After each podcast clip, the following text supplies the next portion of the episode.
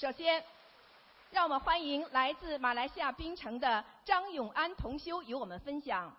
曾经走过弯路、诸多恶习的张同修，在修习心灵法门之后，知因懂果，弃恶从善。让我们掌声欢迎！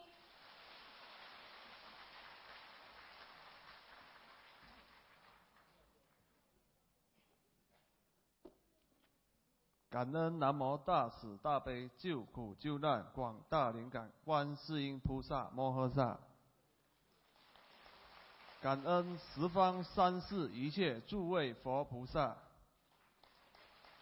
感恩我们伟大恩师舍命弘法的卢军宏台长师父。我是来自马来西亚槟城州的张永安。小时候的我生长在一个很不好的环境长大，就像黑社会的地方，而且从小到大，我父母都不在我身边。小时候的我也没有受过很好的教育，十三岁就开始学会吸烟和学坏，加入黑党，十六岁就不读书了，之后还做了很多的坏事。半夜不睡觉，到外捣乱，吃喝嫖赌打人全都做，而且还吸毒。那时候我也吸过很多不同种类的毒品，所以也导致自己身上的身上很多地方的皮肤都腐烂，啊，都烂过，对不起，这是。这是我因为小时候不懂好坏，不知因果，只要是开心、刺激和威风的事，我就会去做，非常愚痴和愚蠢。在还没学佛之前的我，觉得吸烟、喝酒、标记、赌博都是很正常的，总比起以前我吸毒捣乱正常多了。学佛过后，我才明白了些佛的道理和因果。再次回想起自己，原来我还是很愚痴和愚蠢。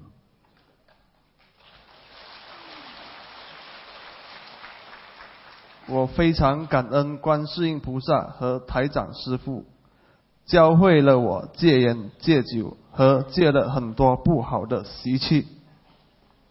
有一天。我用耳机听着台长的开示，边走路边吸烟。听到台长说：“只要你把你自己当做菩萨，你就不敢做坏事了。”那时我听到了，就看着我自己刚买的一包香烟，想想菩萨是不会吸烟的。那时候我就丢掉了这一包香烟，我就。留下最后一根烟，慢慢的吸。当我当我吸着烟的时候，看到自己身旁的路人很多，心想：如果我这样吸烟，那些路人会吸到我的二手烟。我心想：菩萨是不会害人的，所以我不想害那些人吸到二手烟。最后，我决定丢掉，并开始戒烟。戒烟的过程非常非常的辛苦，心里有个瘾，让我一直很想去吸烟，让我坐也不是，站也不是，睡也不是，每一天都在想办法和念经来控制自己。今天这个办法。过不到，明天再想另一个办法来守着。只要坚持戒掉不好的习气，不要给自己借口不戒，有一天一定可以成功戒掉。过后，我成功控制自己，也定下来了。酒和烟心里都不不想动了，也没有那种瘾了。有一天，我的朋友叫我去他的酒吧找他谈谈他的装修的问题。谈完后，我从酒吧出来时，才闻到自己身上的二手烟味道，好重，好臭。怎么之前自己吸烟的时候都闻不到？回想之前我驾车载小朋友或其他老年人时，他们叫我不要抽烟，他们说烟味好臭，闻了很辛苦，但我都不会理他们的感受。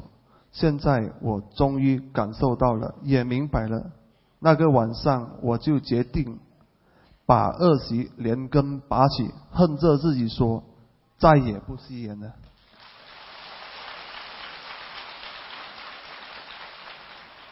回想以前的我，做了非常做了很多非常愚蠢、愚蠢和愚痴的事情，就像个畜生一样。很惭愧，非常对不起，我错了。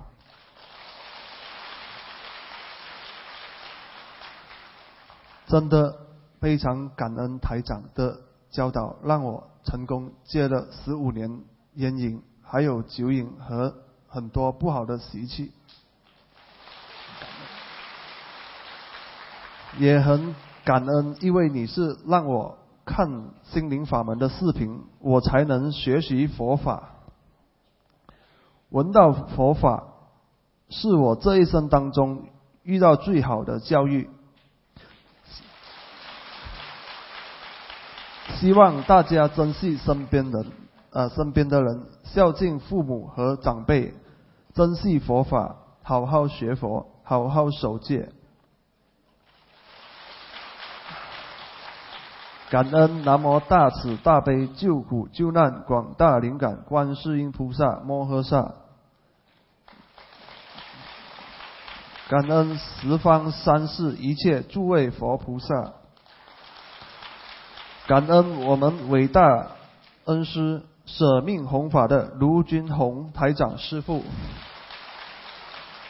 感恩所有义工们和佛友们，感恩大家。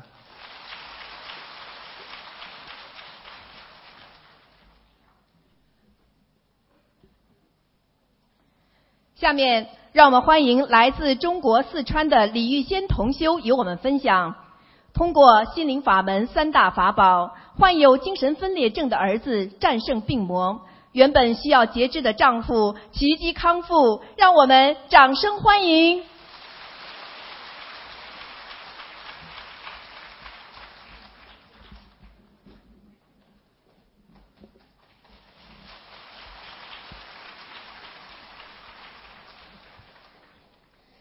感恩大慈大悲救苦救难广大灵感的观世音菩萨摩诃萨，感恩十方诸位菩萨龙天护法，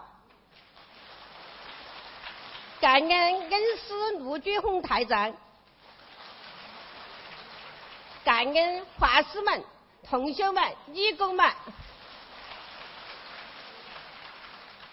年过七十的我叫李玉仙，今天眼含热泪分享心灵法门，真是不虚。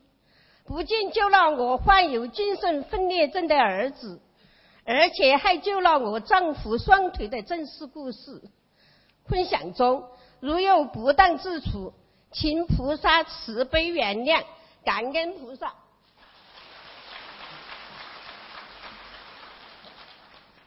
我儿子吴大章从小体弱，经常感冒，口腔溃疡，长期失眠，头昏头胀头痛，意念偏差，精神萎靡不振，是典型的精神分裂症。我看在眼里，痛在心里，四处求医求神，无济于事。二零一五年六月，在女儿的帮助下，打通了卢太长的电话。慈悲的卢太长不但指出儿子有精神分裂症，而且还有胃炎、肠炎、腰椎突出。我的天呀！远隔万里的卢太长如此神奇，简直跟医生说的一样，我才恍然大悟。几年前，学府的女儿苦口婆心劝我念经，当时我找借口，不愿相信他所说的念经可以治病，而也也可以庇佑子孙后代，还可以超度亡人。现在回想起来，我惭愧啊！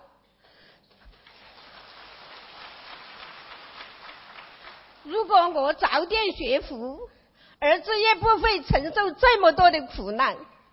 在这里求菩萨原谅我的愚痴。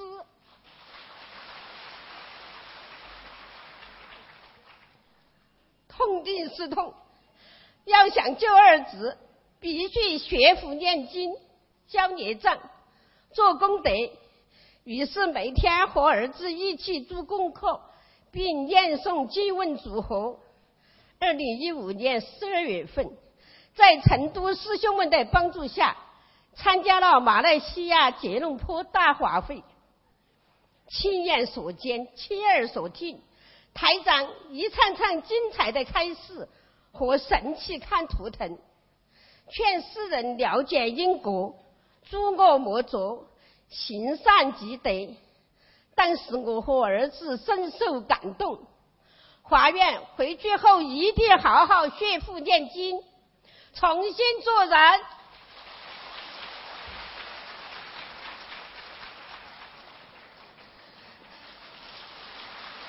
谢谢。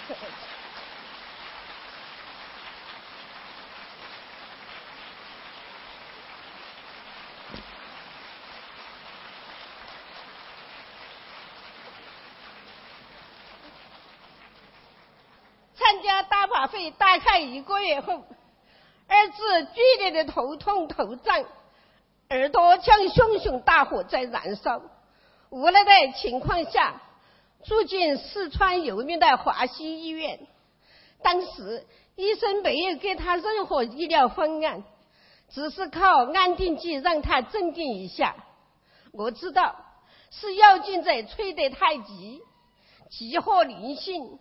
小方子跟不上，热心的同修们纷纷的结缘小房子，并祝愿放生。特别是江苏江阴的同修们，不但结缘小房子，还冒着零下十几度的恶劣天气为儿子放生。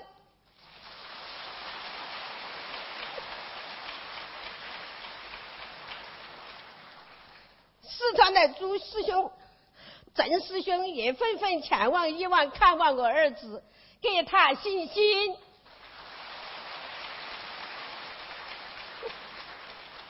特别是刘师兄，发现到东方台咨询关于儿子的病情，慈悲的师傅百忙中给了宝贵的开示。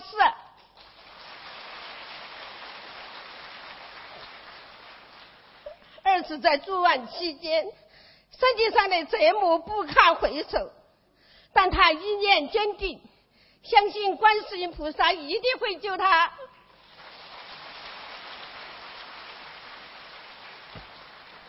那些日子，每时每刻听台长的录音，每时每刻双手合十，念观世音菩萨的圣号，诚心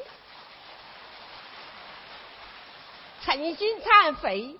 今生所做的作恶孽，并法院放生六千条鱼，小贩子一千张，赠送给要进者。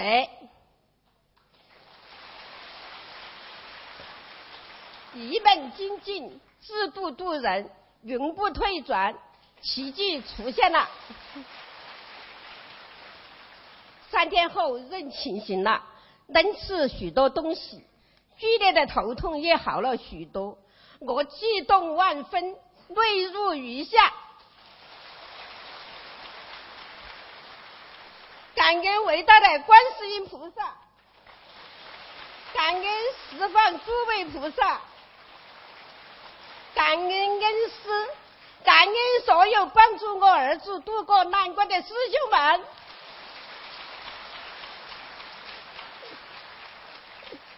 一个星期后。儿子终于出院了，医生都没法相信，心灵法门太神奇了，真是不虚。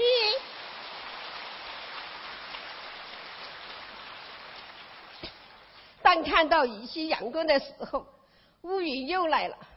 其实我有说的，丈夫十几年的静脉曲张，溃烂复发，又住进了医院，真是一波未平，一波又起。医生发了最后通牒，没有任何办法医治，除了截肢。我的天哪，两个男人都是我生命中最重要的人。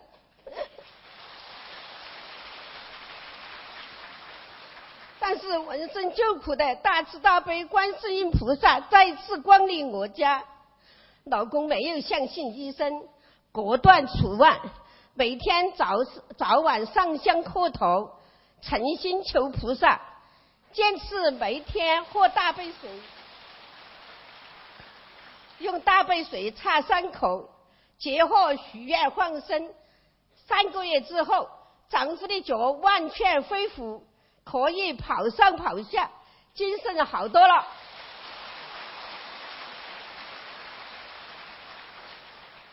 一家人高兴得无法用言语表达，再次感谢伟大的观世音菩萨问声救苦，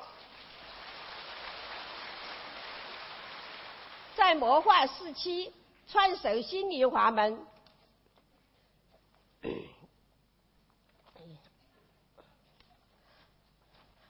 传授千年法门，救度众生。心灵法门正是不虚，让我全家受益匪浅。得知二零一六年冰城华会，我和儿子及儿媳妇主动积极申请拜师，并顺利通过。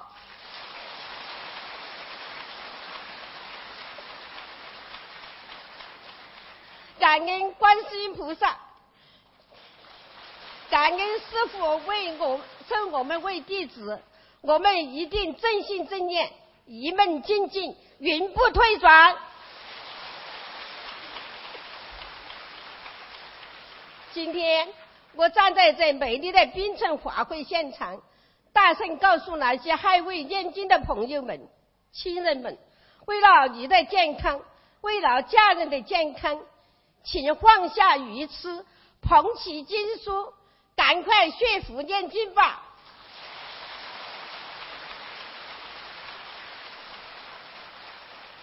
当人世间的风险来临时，只有伟大的观世音菩萨和卢军宏师傅才能救我们，才能够让我们找到福性，放下功高我慢。才能让我们离苦得乐，回到我那我们那久违的观世音母啊妈妈的身边。亲爱的同学们、朋友们，我们一起肩并肩、手挽手，和师傅一起把我们的心灵法门弘扬到全世界，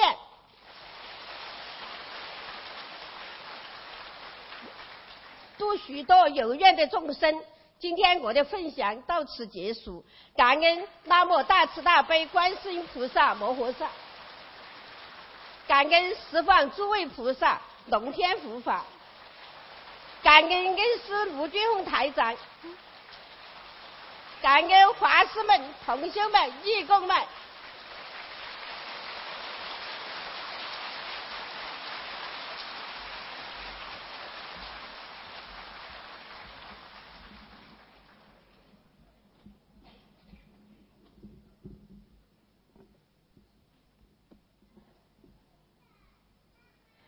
下面让我们欢迎来自山东的刘平同修与我们分享：身患重病绝症、多灾多难的儿子，被台长指出源于前世造孽，今世受报。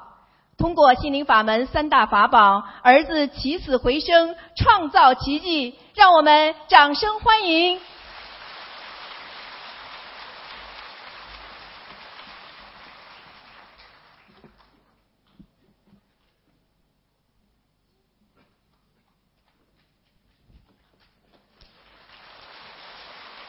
南无大慈大悲救苦救难广大灵感观世音菩萨摩诃萨，感恩十方三世诸佛菩萨，感恩诸位龙天护法，感恩南无大慈大悲救苦救难卢军宏台长，感恩无私帮助过我们的各位师兄，感恩所有的有缘众生。今天，我们一家三口怀着无比感恩与愧疚的心情再次分享。如果有不如理、不如法的地方，祈请南无大慈大悲救苦救难广大灵感观世音菩萨慈悲原谅。俗话说，幸福的家庭都是相似的，不幸的家庭各有各的不幸。对此，我有着刻骨铭心的体会，因为三十岁之前。我过着前一句的幸福生活，而三十岁之后，我却一直过着后一句的生活。从幸福跌入不幸，就在我的儿子出生以后。他身上发生的不幸，可以写成一部传奇小说。现在回想起来，都觉得是那么的玄妙，那么的不可思议。我的孩子杨博文被台长看过三次图腾。台长指出，他因为前世做过宰相，杀过很多的人，杀业很重，因此今生受报。的确如此。杨博文从2007年出生以来，就没过几天舒心日子，一直在受前世之报。一出生就因呛奶进保温箱，后经历疝气手术，胳膊腿反复骨折。先天性脑瘤手术三次，因肺炎住院不知多少次，经历过无数磨难的情况下，最终于二零一三年三月份一次无意的上网，让我打开了卢军红台长的博客，接触到了大慈大悲观世音菩萨的心灵法门。开始念经后一周，我和他爸就发愿吃全素。我利用半个月的时间读《初学者须知》，通宵达旦看一命二运三风水、图腾世界、天地人这些书，并多次写信给东方台秘书处咨询，从中明白了孩子的病是业障病、灵性病，是有因果的。在看到那么多同修离苦得乐的真实实例。坚定了我跟随卢台长学习心灵法门的信心和决心，开始了学习心灵法门的历程。修心修行的过程中，由于菩萨的慈悲和加持，出现了很多灵验的事例。同时，由于自己的业障太深和无知愚昧造下的心业，也受到了很多的挫折报应。尤其是去年我儿子的一次生死经历。彻底惊醒了迷梦中的我，使我认识到了自己的不足，认识到了修心修行的重要性。在此与各位有缘的朋友们分享：接触法门之初，因急于帮孩子消除脑瘤，曾在短期内放生十万条鱼。后电话中得台长开示，放生应循序渐进，消业也是有一个过程的。二零一三年冬至前后。因为肺炎危在旦夕，通过心灵法门的三大法宝和同修们的发心救助，捡回一命。去年十二月十一日，农历十一月初一，卢台长到达马来西亚开法会的时候，杨博文因为感冒咳嗽去医院检查，本以为很小的一件事儿，谁知到了医院，发现孩子已是病入膏肓了。经大夫检查。发现孩子血氧饱和度过低，呼吸困难，于下午四点多被送入 ICU 重症监护室急救。当天晚上八点多被医生宣布濒临死亡，让我们做好心理准备。我深知自己和孩子业障深重，自知自己修心学佛不精进，旧业未消又造新业。救子心切的我，还是厚起脸皮向师兄们求救。很快，在马来西亚开法会的王师兄帮助联系到了东方台秘书处。电话中，我知道了自己的问题所在，并发愿孩子这次病好了，一定到法会上现身说法，度化更多的有缘众生，相信佛法，相信因果，让孩子终身吃素。王师兴还慈悲的把他开法会做义工，百分之三十的功德转给杨博文。同时，参加法会的好多师兄为孩子助念大悲咒。青岛这边好多师兄一起为杨博文放生、助念大悲咒，无私的为杨博文结缘小房子、烧小房子祈求，还有冒着寒风远道而来给我们送来书籍法宝，让我们发书度人。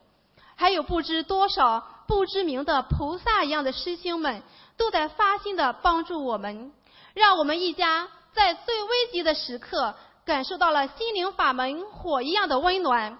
法会结束后，杨博文从这种监护室出来了。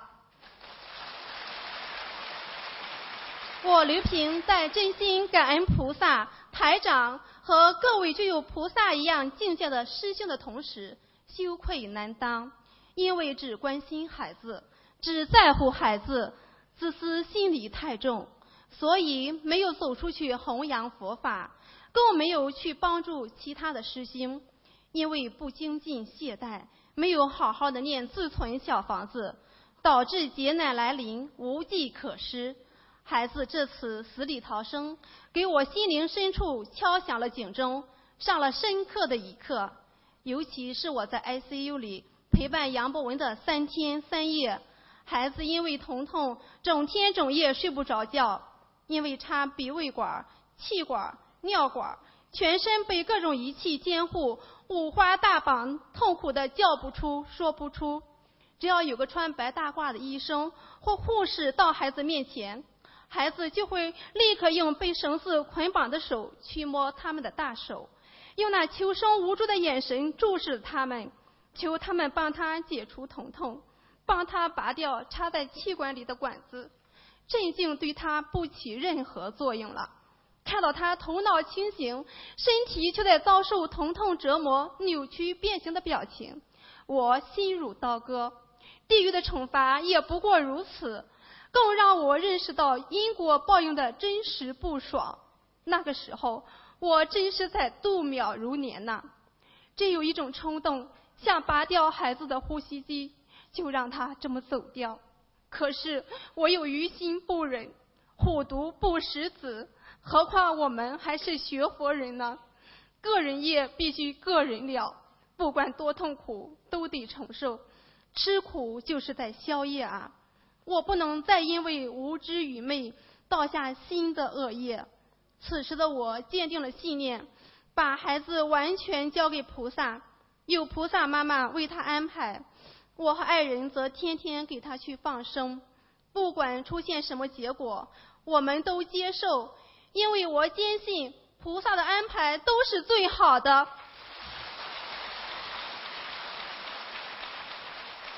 就这样，在这种坚定的信念下，在各位师兄的鼎力帮助下，在重症监护室 ICU 里待了十天的孩子，从死亡线上救回来了，成功的拔掉了呼吸机，转入了普通病房，被医生认为是个奇迹。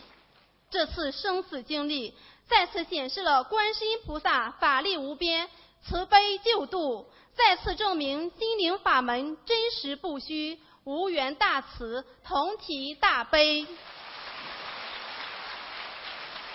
我刘平和杨金龙携杨博文一起感恩大慈大悲、救苦救难、广大灵感观世音菩萨慈悲救度。感恩无我利他的卢军红台长为众生带来灵验的心灵法门，同时以感恩心、忏悔心来感恩参与救助行动的这么多无私的心灵法门的同修们。从此以后，弘法利生将是我们全家共同的使命。心灵法门心如一家，深深感恩。同时，我也真心的奉劝各位有缘众生，希望通过我们的实力，能让你们认识到因果报应的真实不虚。不管您现在多么飞黄腾达，还是多么艰辛万苦，都要好好做人，别造杀业，因为因果通三世啊！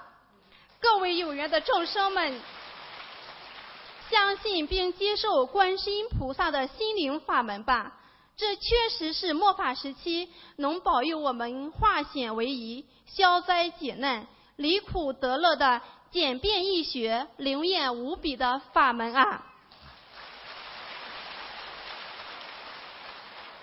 在此，向大慈大悲的菩萨妈妈和卢军红台长真心忏悔我们前世今生造下的杀业，真心认错，真心忏悔。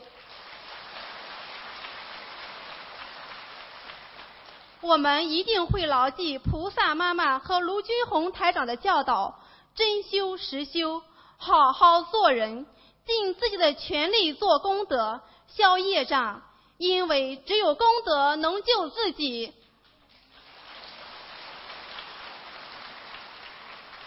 再次感恩南无大慈大悲救苦救难广大灵感观世音菩萨摩诃萨。感恩大慈大悲救苦救难卢军红台长，感恩无私帮助过我们的各位师兄，感恩所有的有缘众生。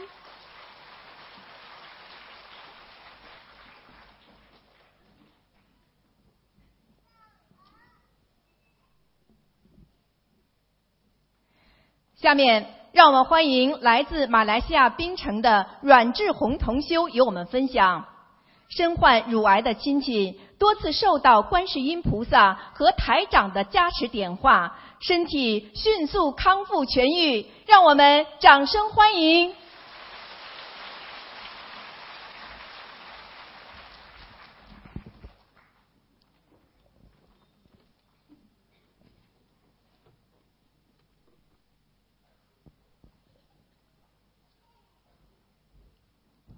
大家晚上好，我有一个很好的现身说法机会。首先，我要先感恩南无大慈大悲救苦救难广大灵感观世音菩萨摩诃萨，感恩南无大慈大悲救苦救难诸位佛菩萨。感恩南无大慈大悲救苦救难龙天护法，感恩南无大慈大悲救苦救难卢金红台长。我的名字叫阮志宏，来自槟城的观音堂的义工。阮志宏在此分授，如果有不如理、不如法的地方，请观世音菩萨台长。和龙天护法原谅，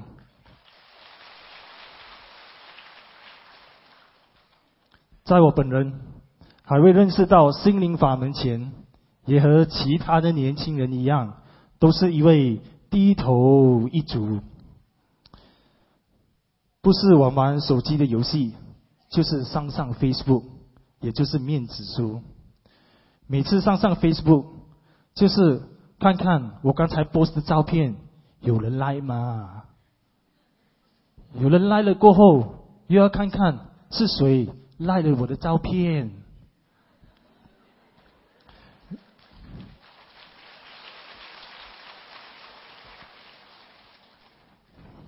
有一天，我也是在 Facebook 无意中看到了台长的短片。当时我觉得台长真的很神奇，所以我就一个人自己。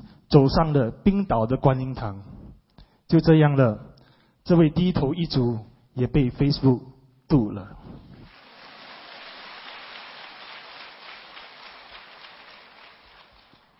我也是刚认识了心灵法门，在两年前，就是二零一四年的十二月底，当我念了十几张小房子后，我就求观世音菩萨和台长给我知道。我身上有妖精者吗？我的妖精者有收到我的小房子吗？过了不久，我就梦到了我的床和被单里的我一起被刚到了下面去了。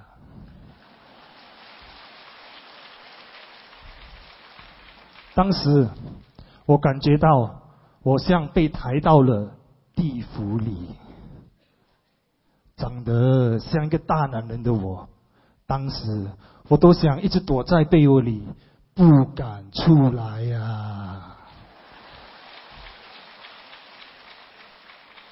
那个时候我真的很想一直躲在被窝里，但是还是被一股力量把我从被单里。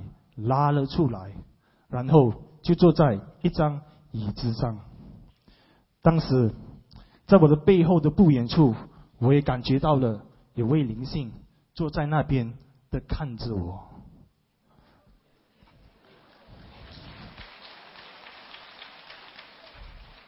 当时我真的不敢看他。很庆幸的是，那位灵性也很客气的对我说。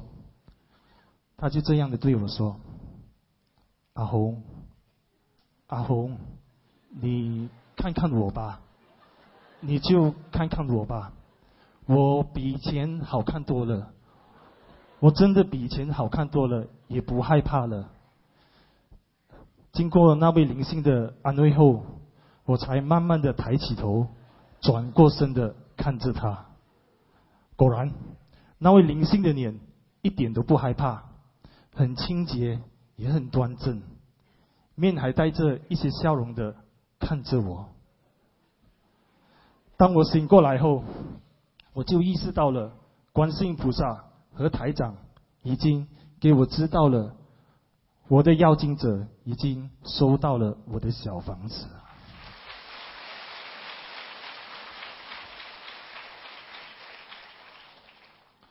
在去年。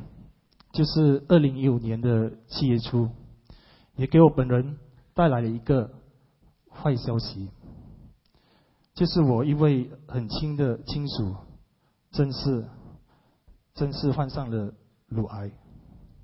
那个时候，我的亲属也开始相信了心灵法门，并且念功课。很庆幸的是，我在半年前已经认识了心灵法门。所以我可以立刻为他许愿和念小房子。他也使用了心灵法门的三大法宝：许愿、念经和放生。两个星期后，也是在二零一五年的七月中，我的亲属也动了乳癌的手术。傍晚大约七点钟，我的亲属。才从手术里推着出来。当天晚上从手术里推得出来，到了八点多，还不到两个小时，我的亲属竟然能慢慢的自己坐在床上。当时，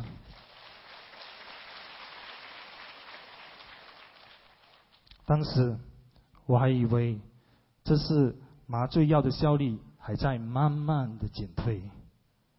到了第二天的大清早，我的亲属已经自己可以上下洗手间，脸色还恢复得像正常的人一样。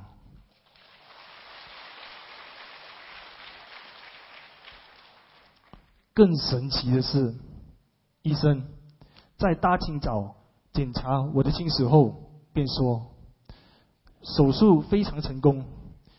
依你亲属的情况，应该可以出院了。这时，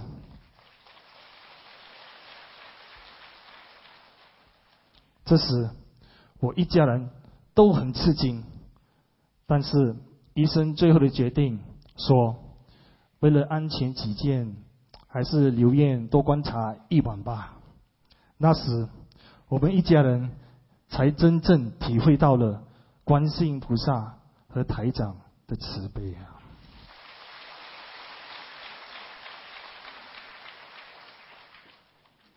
因为在我亲属还未正式得了癌症的半年前，我先认识到了心灵法门，所以我总觉得这是一个观世音菩萨和台长的一个慈悲的安排。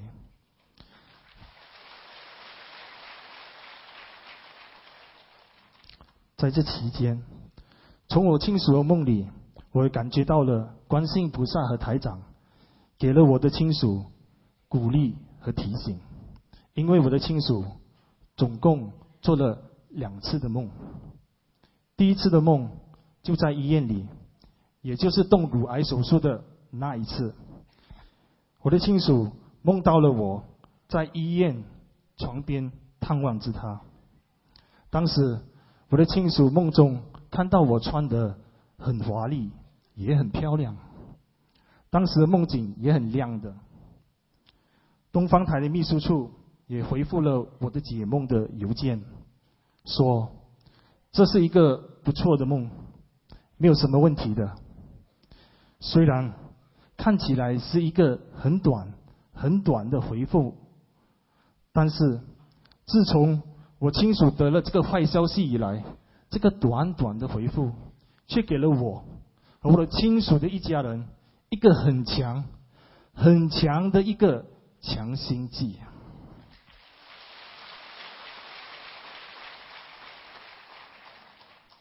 也给了我的亲属足够的信心，继续的许愿、念经和放生。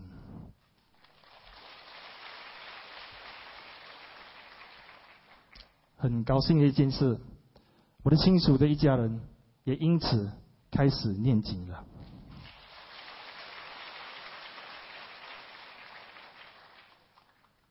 第二次的梦，在我亲属第一次烧小房子的那一晚，他又在梦到了我，带着两本经书回家，然后就放在桌子上。很奇怪的是。这两本经书竟然是青色的。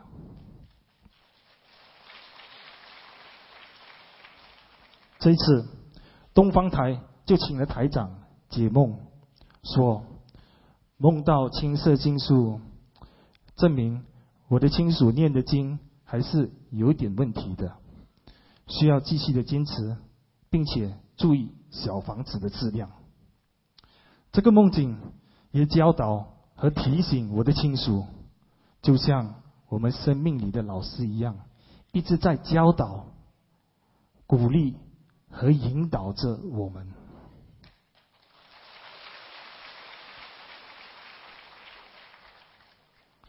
从我亲属，从我的亲属正是得了癌症后的两个月，化验报告也跟着传来了好消息。证实，我的亲属不需要电疗，也不需要化疗了。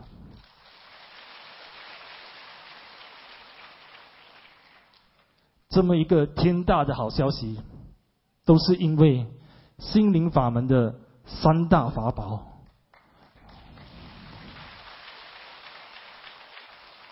观世音菩萨和台长的慈悲。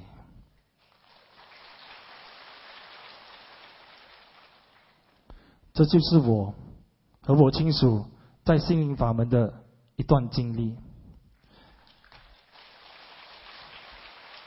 最后，我再次想感恩南无大慈大悲救苦救难广大灵感观世音菩萨摩萨，感恩南无大慈大悲救苦救难诸位佛菩萨和龙天护法。感恩南无大慈大悲救苦救难卢金红台长，再次的感恩大家，谢谢。